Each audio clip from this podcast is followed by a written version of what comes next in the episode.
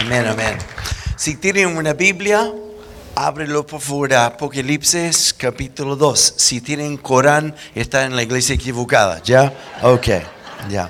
Apocalipsis capítulo 2, versículo 17. Ya. Quiero leer una palabra, ah, es solo un versículo y ah, quiero esta mañana que se suelte el león sobre nosotros. Amén, amén, amén. Tuvimos un tiempo extraordinario en Lota con David el viernes en la noche. Empezamos a las siete y media, terminamos pasado de medianoche, porque Dios dejó la crema allá, ¿no? Así que es tremendo lo que está pasando allá. Apocalipsis 2, 17. Esta palabra, el que tenga oídos, que oiga lo que el Espíritu Santo dice a las iglesias. Primeramente, es una cosa escuchar las palabras que yo voy a hablar. Es otra cosa que tenga oído para oír lo que el Espíritu Santo va a hablar en tu corazón. En mi seminario me enseñaron que si tú aprendieras a predicar muy bien, tendrías una iglesia grande. Mm. Pero la verdad es que he visto esto a lo largo de los años. Muchas veces después de, un mensaje domingo a la mañana, la persona viene, pastor, lo que tú dijiste fue increíble. Y pregunto, ¿qué es lo que dije? Y no lo dije. Era el Espíritu Santo que habló al corazón. Así que no se trata de información, se trata de oír lo que el Espíritu hablará a ti esta mañana. Amén.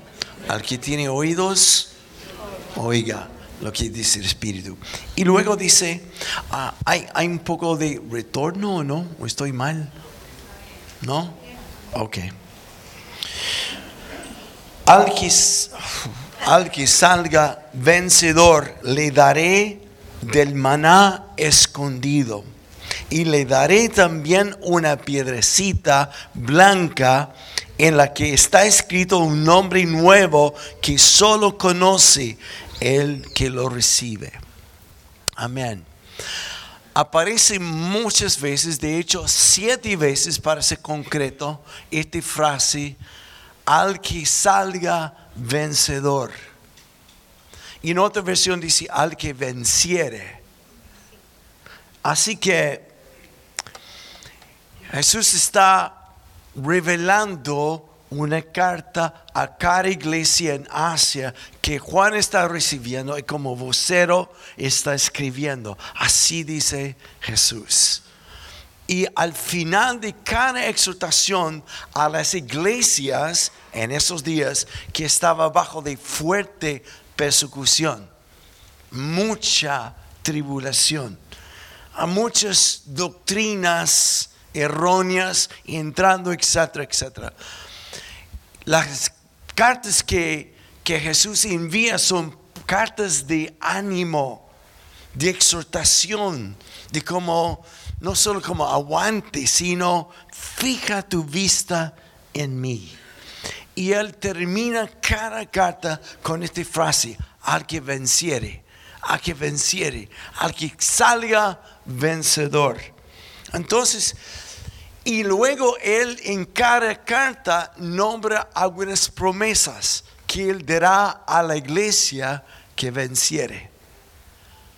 En esta particular instancia, en versículo 17 promete tres cosas. Mana escondido, una piedrecita blanca, es como que, ¿qué es esto?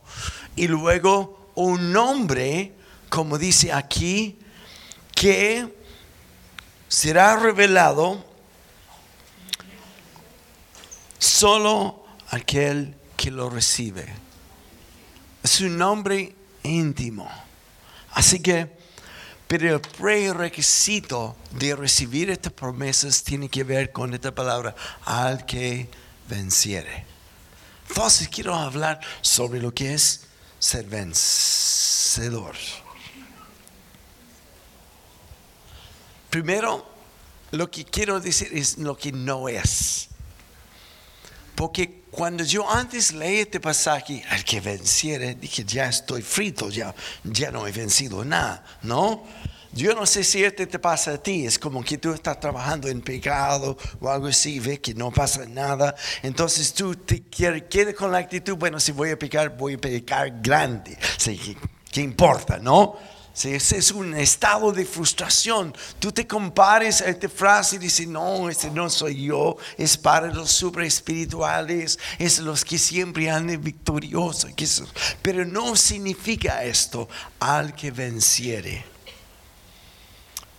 Así que primero no te descalifiques. Segundo, lo que no es es algo que por mi propio esfuerzo, por toda mi energía y salgo y entro en la pelea y batalla contra este desánimo y esto y esto y casi como mi propia fuerza. Y no tiene nada que ver con mi propia fuerza. Hay dos palabras que quiero usar como para enfocar para mí lo que significa al que venciere. Dos o tres. Uno es que es una posición que tengo como hijo de Dios. En primero de Juan capítulo 5 versículo 4 y 5 dice, Jesús venció al mundo. Y todo aquel que nace de nuevo ha vencido el mundo.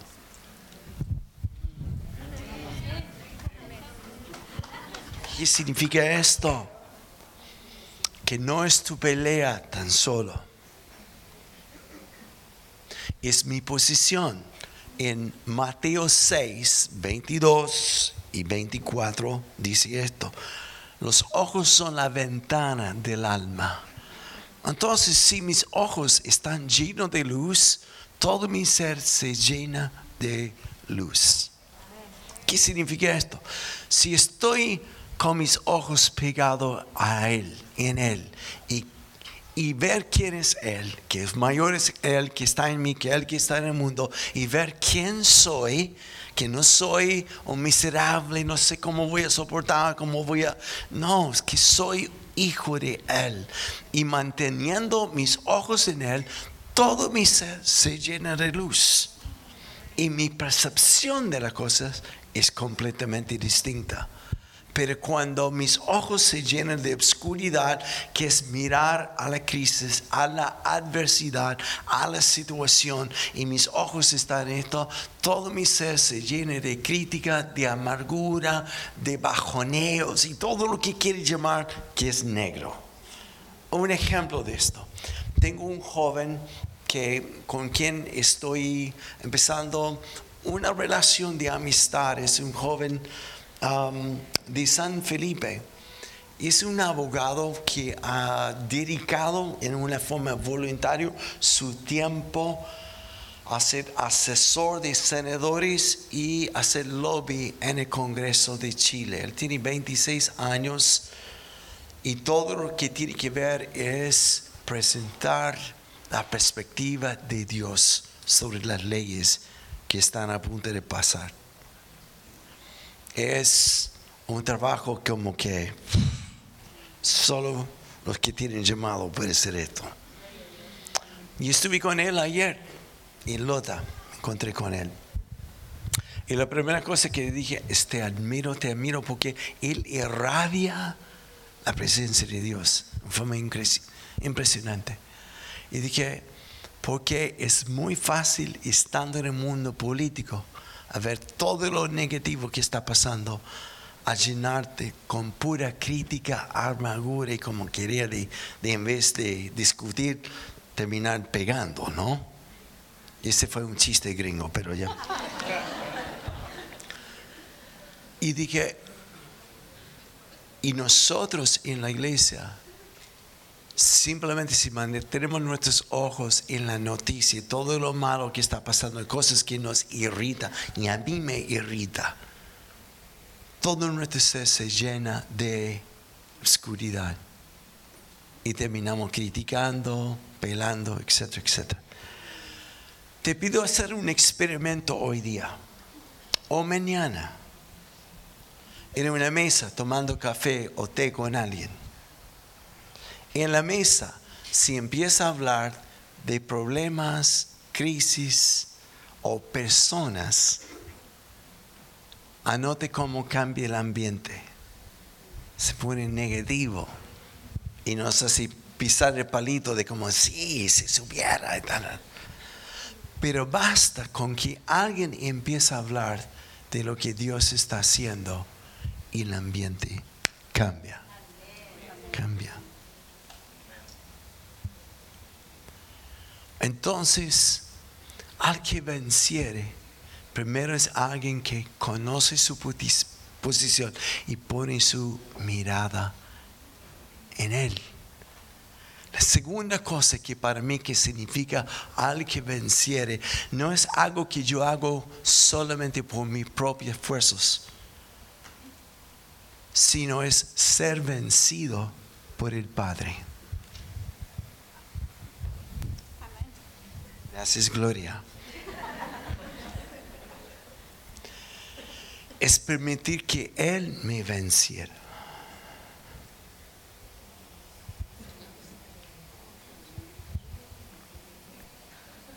es rendirme a Él. Les cuento una historia íntima. Ustedes son sapos, quieren escuchar igual, ¿ya? Hace dos semanas. Porque en cierta forma en mi plato tenía prendiendo la mecha, enciende la construcción aquí y en términos de plata es harta plata pero una certeza que Dios me ha hablado. Así que cuando ustedes me escuchan hablar de cruzar la raya de gallina, no es retórica nomás, no es un concepto. Alguien tiene que hacerlo. Así que crucé la raya. Dije, vamos, aún sin ver cómo Dios supla, etc. Es una historia larga. Pero hace como dos semanas empecé a ver fallas allá, es que hay pocos que se están inscribiendo esto y esto y esto y esto. Y en medio de todo lo que es cierto como hechos, yo empiezo a perder la audición de su voz y empiezo a escuchar mentiras. Y si no llegan tantos, ¿quién va a pagar? Y si esto no pasa, vas a quedar como chaleco de mono, como dicen aquí, ridículo, que dirán tu reputación al suelo, etc. Todas estas cosas. Yo sé que esto nunca te pasa a ti, ¿no? ¿Cuántos han escuchado mentiras así? Cuatro personas, ¿no?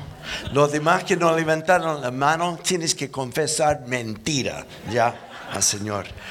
Esa es una voz del enemigo, porque en Edén había solo una voz que Adán y Eva escucharon. Y la confusión y todo lo que vino después de esto vino a escuchar dos voces.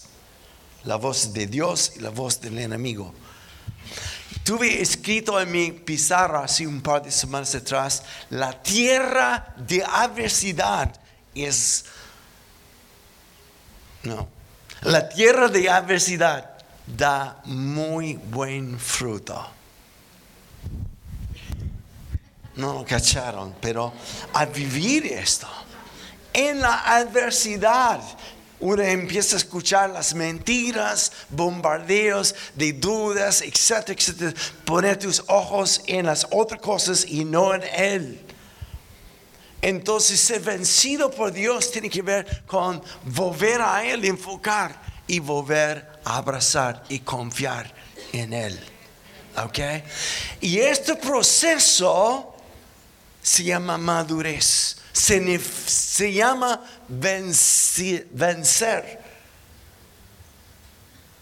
Se llama así como que estoy en algo en lo cual estoy en un proceso.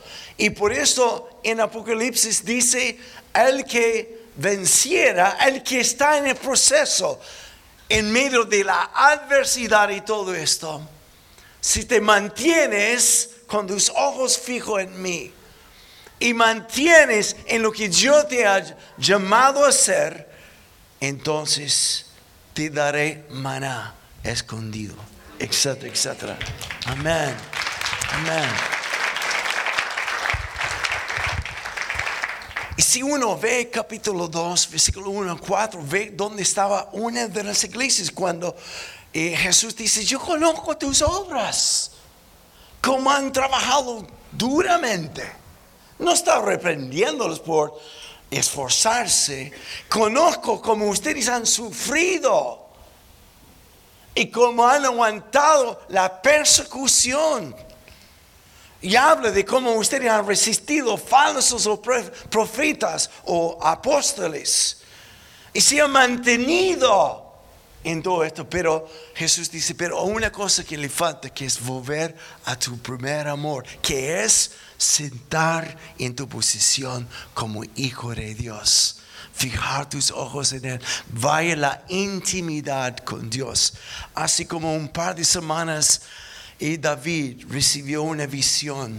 Y yo voy a permitir, permitir que lo comparte, pero voy a darte un, vistazo de esto. Él vio un árbol lleno de fruto, pero inclinado así. En, en nuestro sitio de Martín de Zamora tenemos un nogal atrás. Es exactamente como este árbol en cualquier momento se va a caer. Está cargado de nueces y todo esto, pero su raíz está peligrando de romper.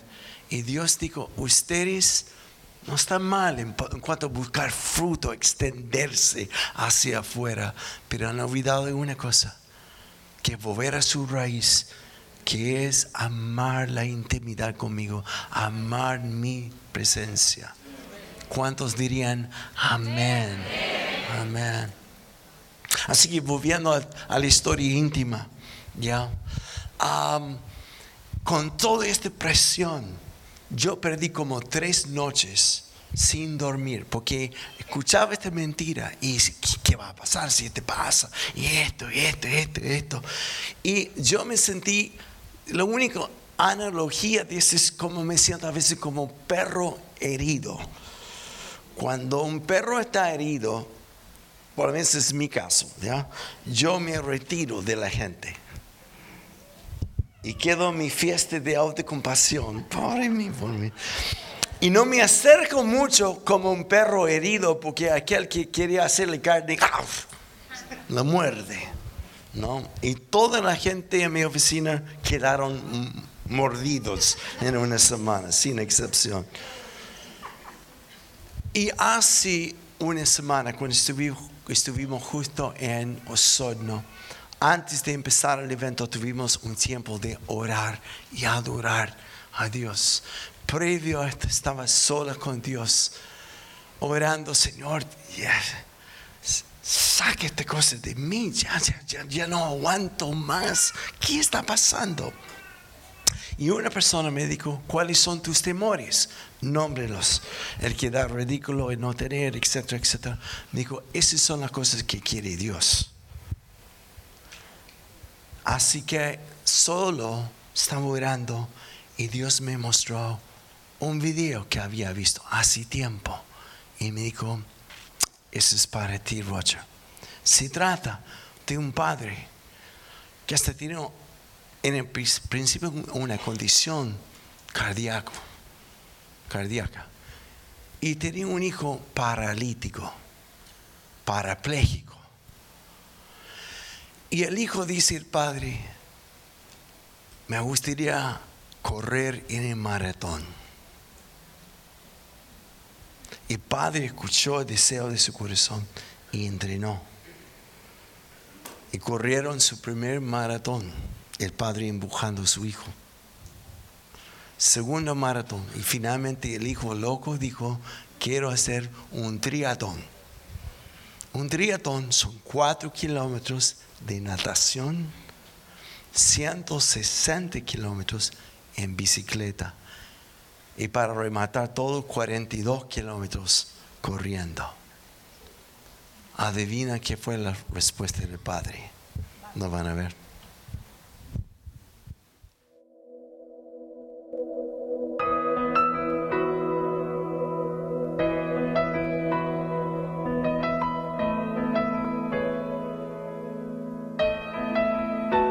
I can only imagine what it will be like when I walk by your side.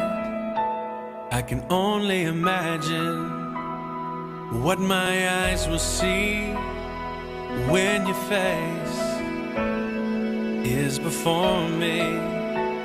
I can only imagine.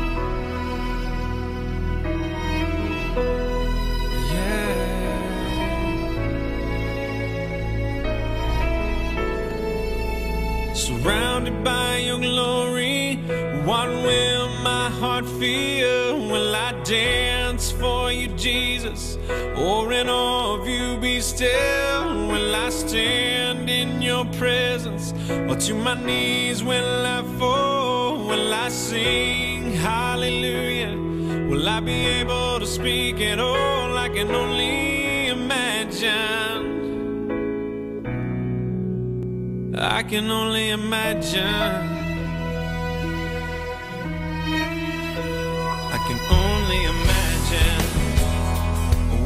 Day comes and I find myself standing in the sun.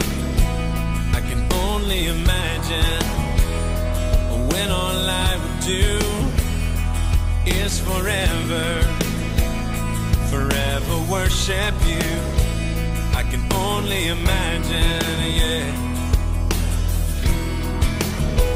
I can only imagine.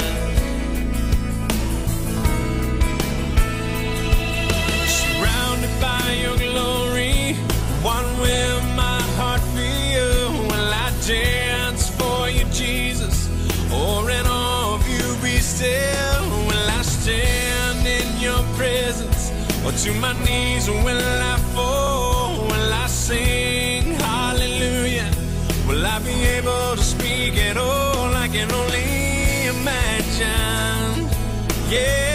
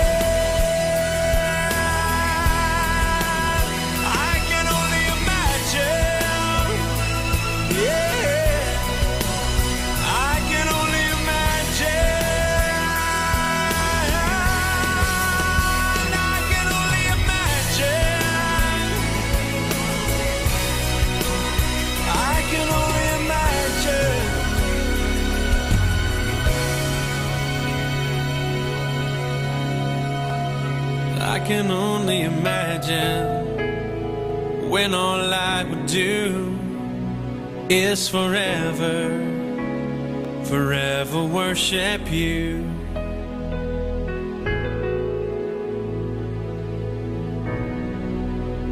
I can only imagine.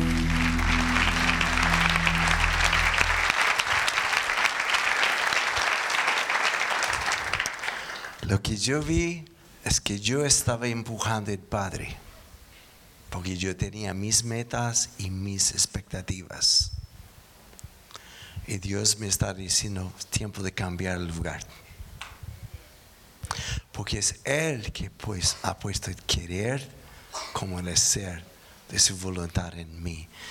Y es Él que en mi debilidad perfeccionará su poder.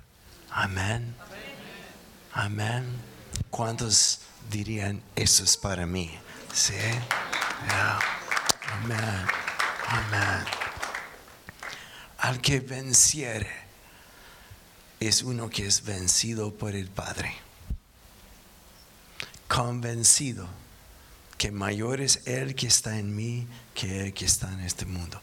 Convencido que lo que puso en mi corazón, Él es mucho más abundantemente capaz desde lo que imaginé o aún pedí, según su poder que se manifiesta en mí. Amén, amén. Así que, primera parte nomás, al que venciere, ¿qué es lo que prometa? Al que está en el proceso de estar en la silla, a veces bajamos y nos cansamos, nos fatigamos, nos abrumamos, hasta que vuelvo a poner mi mirada en Él y vuelvo a escuchar lo que Él ha prometido. Lo que Él prometa en este pasaje es maná escondido.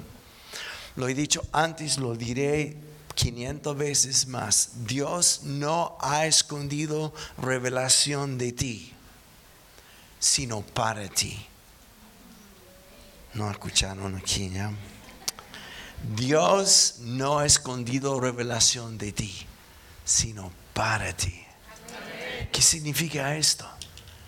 Que los que encuentran son los que tienen hambre y sed, los que vuelven así diciendo, Señor, yo no puedo solo. Así que en vez de quejar, ¿para qué Dios? ¿Para qué? Empiezo a preguntar, Señor, ¿para qué?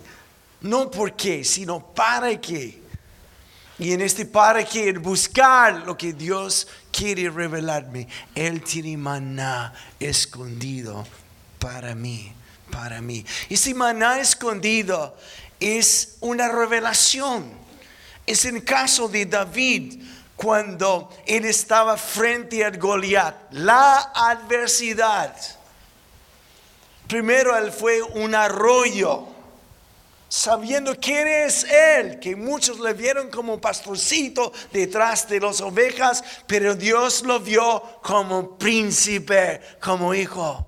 Y fue al arroyo, se agachó y buscó cinco piedras. La revelación que Dios te da en la adversidad viene del arroyo, de la fuente de Él. Y son piedras que puedes pescar y tirar contra el enemigo. Tú vienes en contra de mí con javelinas y flechas, lo que quieres ya. Pero yo vengo en contra ti en el nombre de Jehová. Todo el tiempo Goliat estaba gritando, mándame un hombre, mándame un hombre. Porque el enemigo quiere que peleamos con él como hombres. Pero David tomó la piedra que Dios le dio. Maná escondido. Maná escondido. Es para ti.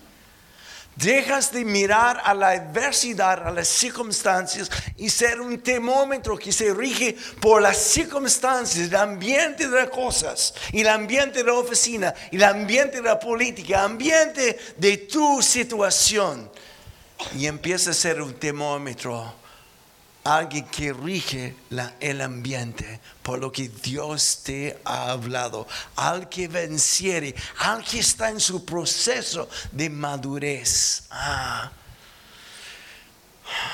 yo le daré maná escondido para ti. Amén. Segunda cosa que es promesa que viene de Dios. Esto es difícil.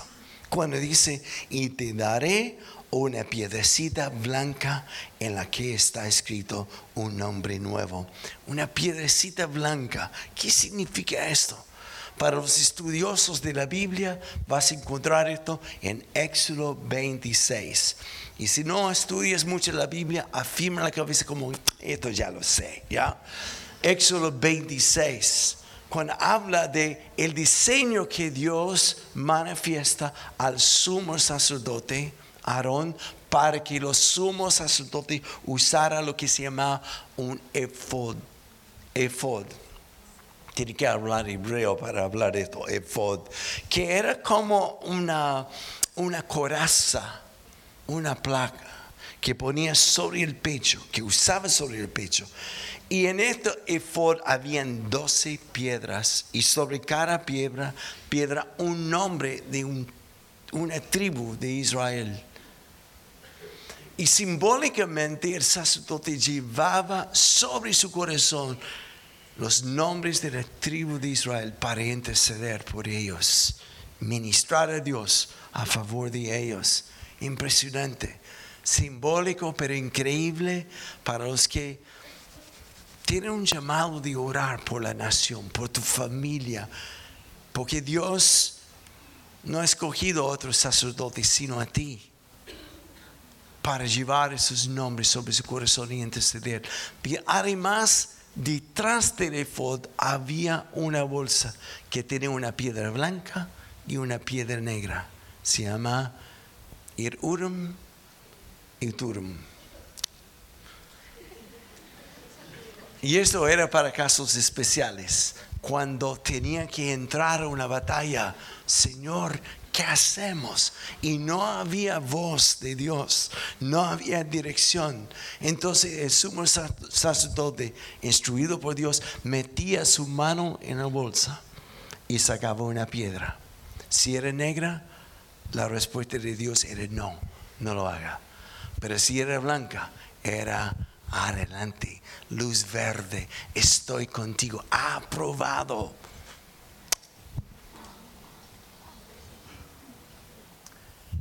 Y estas piedras blancas y negras fueron usadas después en el corte de justicia en Israel y luego en, Inglaterra.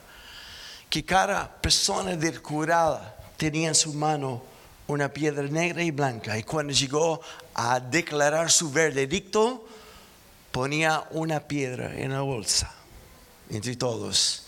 Y entre más blanco, más al suelto y declarado inocente el acusado. Si era negro, acusado y condenado. Ahora, Jesús va delante del Padre y nos representa a nosotros delante del acusador. Y Él delante de Dios dice a nosotros, por nosotros, piedra blanca. Pagado está. Inocente, justificado, como si no hubiera jamás sido acusado. Wow. Piedra blanca. Y es otra señal de decir, adelante, luz verde, corre. Run, Forest, run. Háganlo. Amén. Hay un pasaje que está en Juan capítulo 16. Lo voy a leerlo rápido. No, es una tentación. Y, lo voy a, a- a decir. En versículo 8. Y cuando Él venga, Jesús está hablando del Espíritu Santo. Y cuando Él venga, convencerá al mundo de su error en cuanto al pecado, a la justicia y juicio, en cuanto pecado porque no creen en mí, en cuanto a la justicia porque voy al Padre y ustedes ya no podrán verme, en cuanto al juicio porque el príncipe de este mundo ya ha sido juzgado. Tres cosas que hace el Espíritu Santo es convencernos como un abogado que está como persuadiendo convenciéndonos. La primera cosa que hace es convencernos de pecado.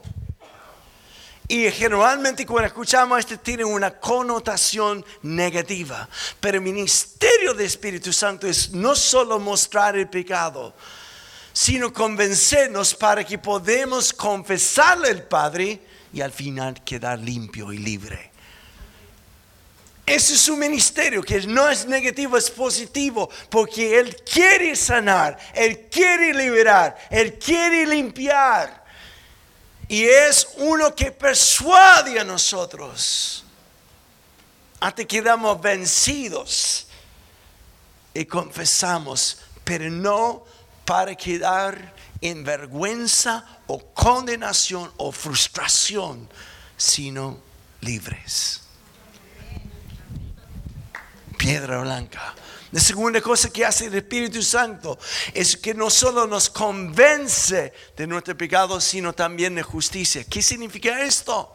No es justicia ante el tribunal, sino nuestra posición, que hemos sido justificados, limpiados, que tenemos pleno derecho a estar delante del Padre, no arrodillado, sino sentado en su falda.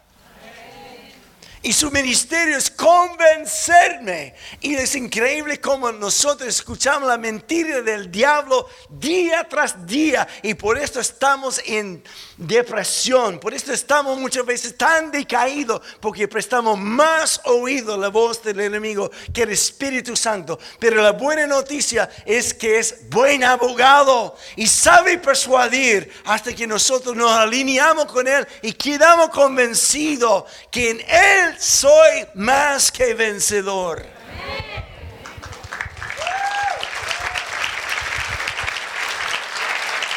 Y el tercer aspecto del ministerio del Espíritu Santo es convencer de juicio.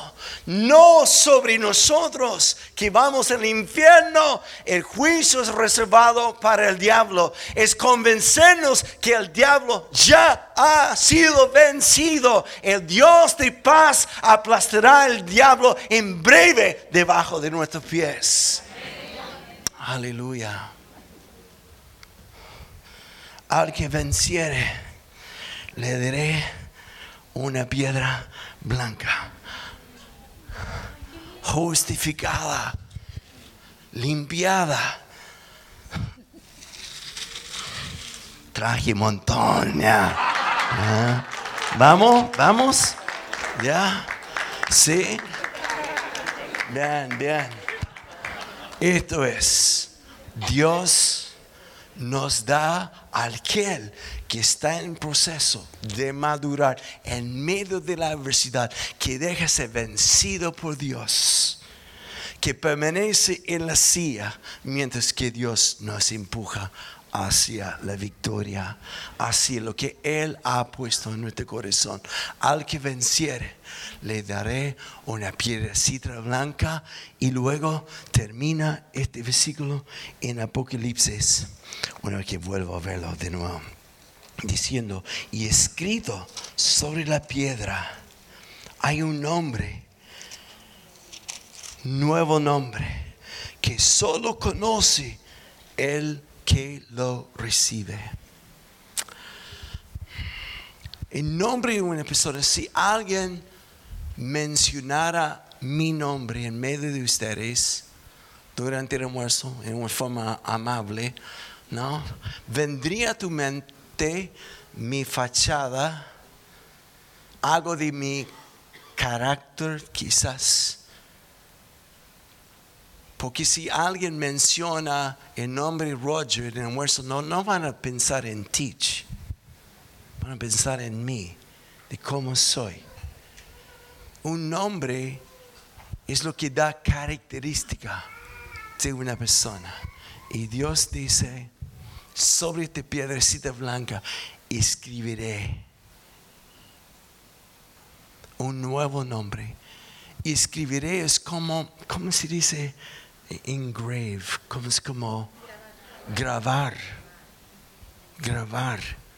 Como en aquellos días, en antiguos días, cuando un rey decretó algo, lo mandó a ser grabado en piedra para que nunca fuera olvidado.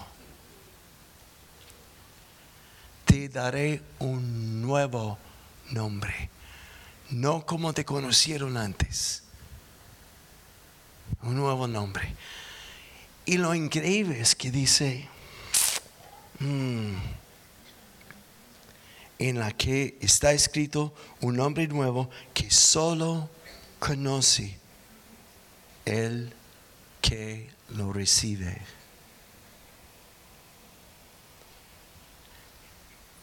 Y esto es solo re- re- revelado en intimidad. Te doy un ejemplo. Mi hija Barbie tiene un nombre íntimo mío que solo ella sabe. Y ahora ustedes van a saber. Se llama Sunshine, raya de luz, raya de sol. Y esto, tenía ganas de poner esto cuando nació, pero a través de su niñez hasta hoy día, cuando quiero hablar en forma íntima con ella, la llamo Sunshine. ¿Qué significa esto? Y describe su persona, porque cuando ella entra en una habitación, todo se ilumina. Su personalidad es, hola, ¿cómo está? Qué lindo que está aquí. Qué bueno que vamos a hacer. Es como irradia la luz de Él. Y cuando ustedes no entendieron esto, cuando mostraron el documental sobre nuestra vida, la primera canción que tocaron era de John Denver, Sunshine. Eso me hizo bolsa, ¿no? Ustedes no entendieron esto, pero yo lo entendí y ella lo entiende. Te daré un nombre nuevo que solo tú sabrás. Y este nombre es revelado en intimidad. Yo tengo un nombre para gloria que nadie que sabe. ¿Quiere saber lo que es? No lo van a saber. Sapos, curiosos, cuchentos ya. Pero esto lo he sacado de nuestra relación de amor. Y cuando yo lo digo a ella, cambia su semblante, especialmente cuando está enojada conmigo. No, no. Y yo tengo un nombre. Cuando un chileno pronuncia mi nombre, Roger, como norteamericano, este me llama la atención, que es Roger. Pocos pueden hacerlo. En el sur me llaman rollo, no sé por qué, pero ya. Pero cuando escucho de alguien diciendo Roger, es como que me llama la atención. Ahora, aún más me llama la atención cuando escucho Dios decirme quién soy.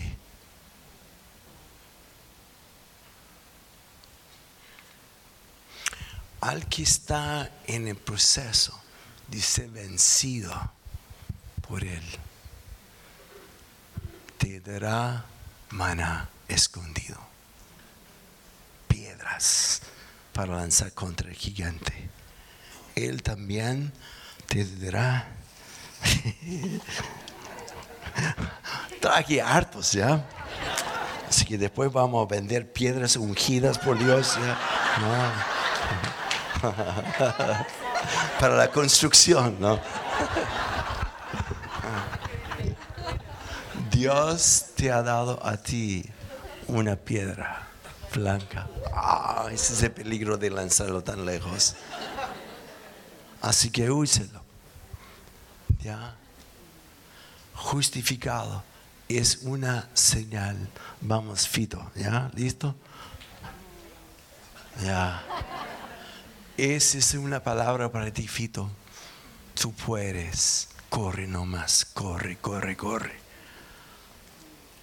Todo el pasado quedó atrás. Son todas cosas hechas nuevas. Él cree en ti, hombre. Ya. Y escrito en esta piedra es el nombre que tiene para ti. ¿Quieres saber lo que es tu nombre? Se revela en intimidad, pero para lo más exacto. Me sigue dando, escucha.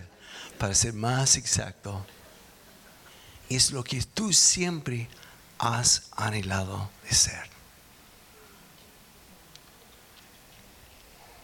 Yo termino con esto, lo he dicho antes, pero en la película Las Crónicas de Narnia, ¿se acuerdan? Los cuatro hermanos, Peter, que es un cobarde que no defiende a sus hermanos, es un pasivo. Cuando se encuentra con Aslan, que es el león, y viene un lobo para atacar, Y Aslan hace que todos sus guardias se retroceden y Peter tiene que enfrentar el león o el lobo solo y lo mata. Todos quedan asombrados al coraje que tiene él. Y en el final de la película, hasta hace los gringos llorar. Cuando están los cuatro tronos en el- en el palacio de Aslan y el castor, que es mi actor favorito, ¿no?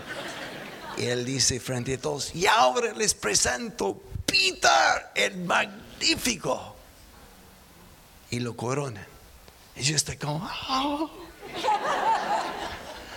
Y lo que me revienta es cuando llega Lucy. Y ahora le presento Lucy. Estoy, "Ah". Porque son presentados como es su verdadero nombre en el cielo. No como eran en la otra vida.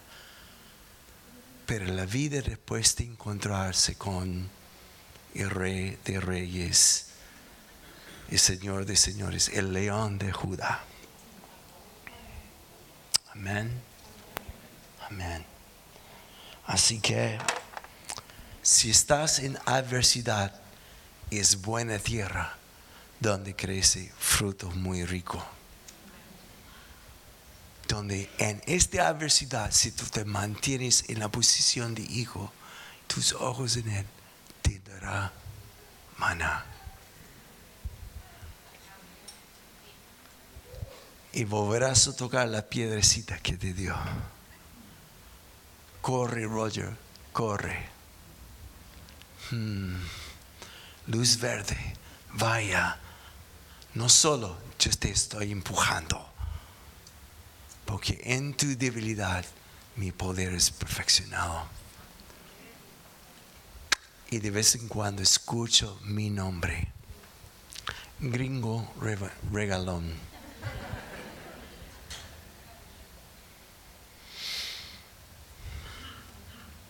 Póngase de pie. Vamos. Que pasen los músicos. Si alguien quiere piedras, hay hartos aquí. Gloria los tiene ahora, ¿ya? Amén. Marcos, es un nuevo comienzo. También Guy. Vamos, vamos. Mm. Gracias Dios, porque el ministerio de tu Espíritu Santo, quien está tan presente aquí esta mañana, es convencernos, es persuadirnos que no somos fallados. Es persuadirnos, Señor, que nuestro error podemos traerlo delante de ti y ser completamente limpiados y convencidos como jamás, si jamás hubiéramos caído. Porque el justo caerá siete veces, mas Dios volverá a levantarlo cada vez.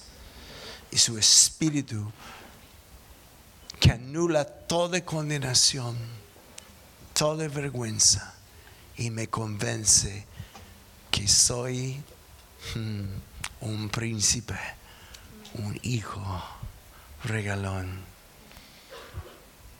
Es tu espíritu que me convence que el maligno ya ha sido vencido. Y ninguna arma forjada contra mí prosperará. Extiende tus manos delante de ti. Espíritu Santo está aquí. Algunos están cansados de empujar el Padre, tratando de cumplir tus expectativas, tus metas, a veces hasta tus ambiciones. Te invito a cambiar de lugar.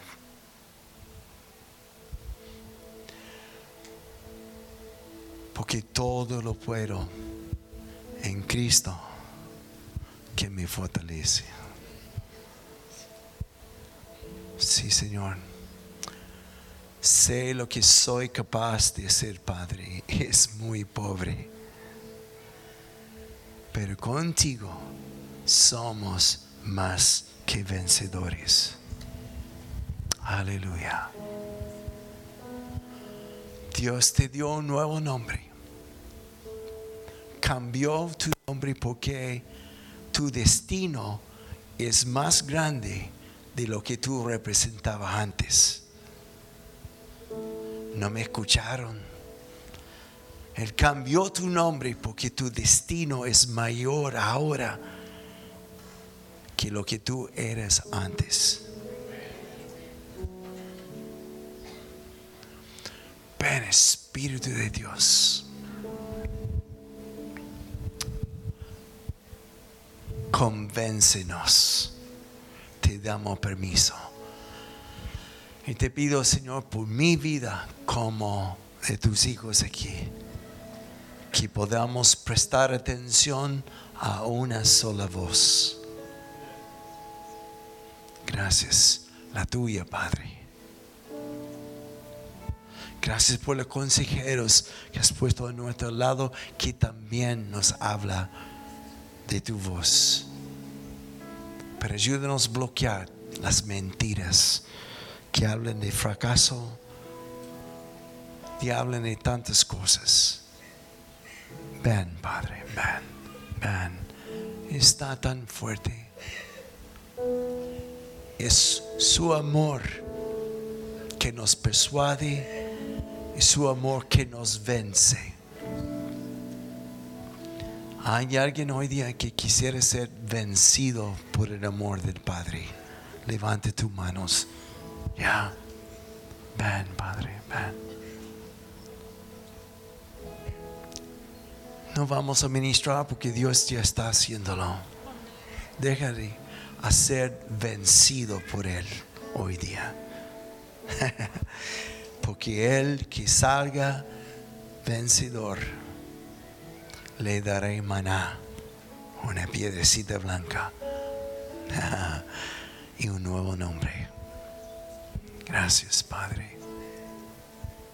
Aleluya.